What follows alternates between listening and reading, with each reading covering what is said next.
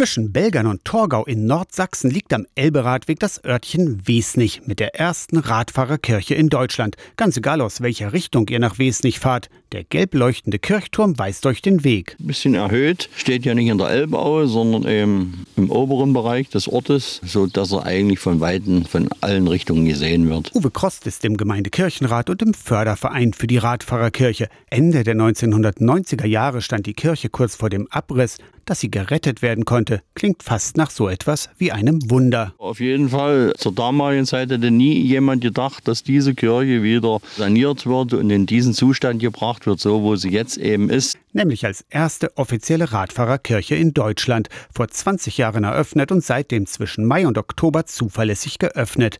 Wer die Kirche betritt, nimmt aus seinem Korb einen Stein und wirft ihn in eine Holzkiste. Zum Zählen. Dann weiß man in etwa, wie viele Gäste waren da. 4.000 bis 5.000 Menschen waren vor Corona pro Jahr in Wesnich zu Gast, haben die Wasserflaschen oder auch die Seele aufgetankt.